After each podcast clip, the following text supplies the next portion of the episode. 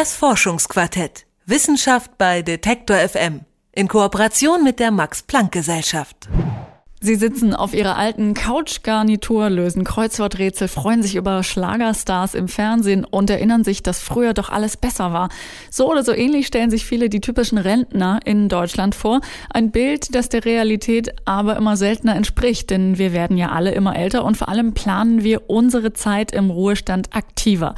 Dies nämlich nicht mehr der Lebensabend, sondern eher ein neuer Lebensabschnitt. Mit den Problemen, die das längere Leben mit sich bringt, aber auch mit den Möglichkeiten, die neu gewonnene Zeit zu gestalten, hat sich Juliane Neubauer beschäftigt. Was kann man in 83 Jahren nicht alles erleben? So alt werden nämlich Frauen in Deutschland im Durchschnitt. Der deutsche Mann erlebt im Schnitt 78 Jahre. Damit hat die Lebenserwartung in den letzten rund 50 Jahren mehr als 10 Jahre zugenommen.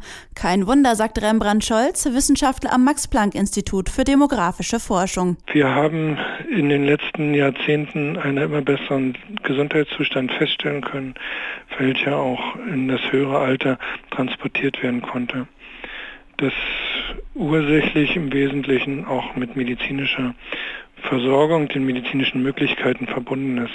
Soziale Verhältnisse haben sich verbessert und wir haben dadurch eine günstigere Situation in Bezug auf Lebenserwartung und Sterblichkeit. Zwei Weltkriege und die Weltwirtschaftskrise in der ersten Hälfte des 20. Jahrhunderts haben die Sterblichkeit deutlich beeinflusst.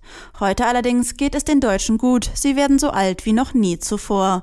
Und es ist bereits absehbar, dass wir in den nächsten Jahrzehnten immer älter werden. Pro Kalenderjahr nimmt die Lebenserwartung um drei Monate zu, sagt Scholz.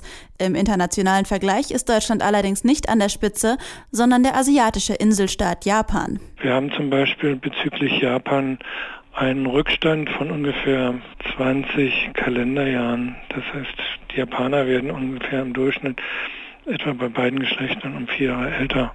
Das ist das Land, wo man die höchste Lebenserwartung zurzeit verzeichnen kann. Die linear steigende Lebenserwartung in Deutschland bringt nicht nur gewonnene Lebenszeit, sondern auch einige Herausforderungen mit sich.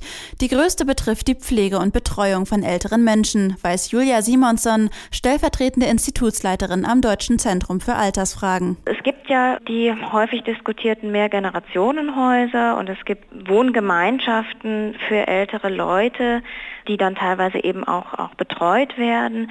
Man muss allerdings sagen, dass das vor allen Dingen für die Älteren äh, eine Lösung sein kann, die eben noch nicht wirklich Pflegefälle sind. Also wenn Personen wirklich pflegebedürftig sind und auf Pflege angewiesen sind, dann greifen diese Konzepte, die es heute gibt, äh, in der Regel noch nicht so gut. Auch der Robotiker Horst Michael Groß hat sich mit den Herausforderungen steigender Lebenserwartung auseinandergesetzt. Vor allem für ältere Menschen, die noch nicht voll pflegebedürftig sind, hat er eine andere Idee. Wer 30 Jahre sein eigener Herr war und vielleicht nie in einer WG gelebt hat, möchte das mit 85 auch nicht mehr machen. Der wäre also oder ist froh, wenn er mit einem Assistenzsystem, was ihn an Dinge erinnert, an Medikamenten, an soziale Kontakte, an alle Dinge, die man eben braucht, damit man sicher und selbstständig zu Hause leben kann. An der Technischen Universität Ilmenau forscht Groß mit seinem Team im Bereich der sozialen Robotik. Wie können wir technische Systeme so für uns nutzen, dass sie uns den Alltag erleichtern?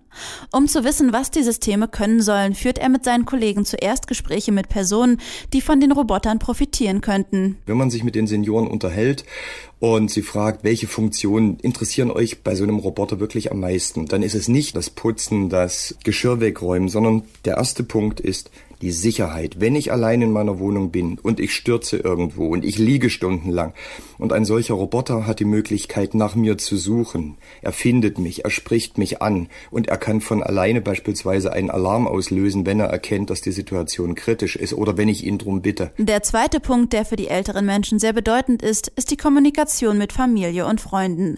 Auch hier kann der Roboter helfen. Als mobiles Telefon, sogar mit Videoübertragung, soll die Kontaktpflege der Senioren unterstützt werden.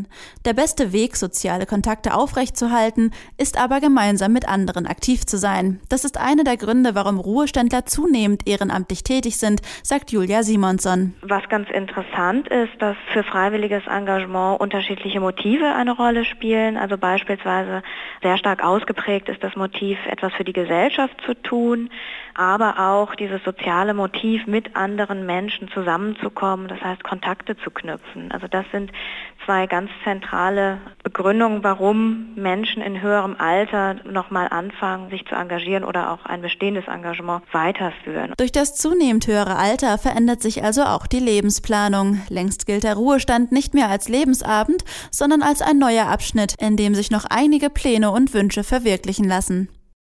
Das Forschungsquartett. Wissenschaft bei Detektor FM.